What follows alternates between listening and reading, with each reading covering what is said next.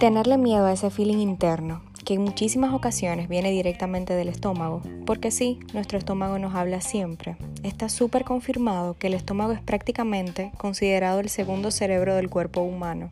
Nuestra salud depende de él. Y cuando hablamos de salud, no es solo la salud física, es una salud integral, incluyendo la emocional. En el tubo digestivo existen mil neuronas y esa comunicación del estómago con el cerebro a través del nervio vago regula nuestro estado emocional. Casi el sistema nervioso completo depende del nervio vago. Tiene que ver con permanecer en calma, respirar profundamente y presente. Permite nutrición de los órganos internos. Maneja nuestro sistema parasimpático. En la mayoría de los casos estamos en hiperalerta y estar en esta condición desregula el sistema nervioso y con él la homeostasis corporal.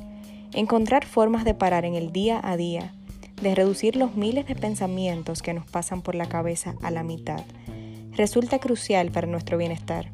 Hay un trasfondo muy profundo en todo esto. Encontrar espacios donde podamos relajarnos y ser nosotros mismos debe ser un must en nuestra vida. Nuestra salud depende de esos pequeños hábitos que formamos.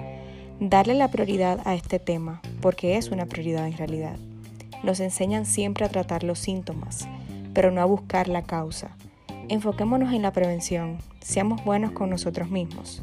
Paremos de vez en cuando, respiremos el aire puro que nos permite la oportunidad de vivir. Que tengan un lindo día.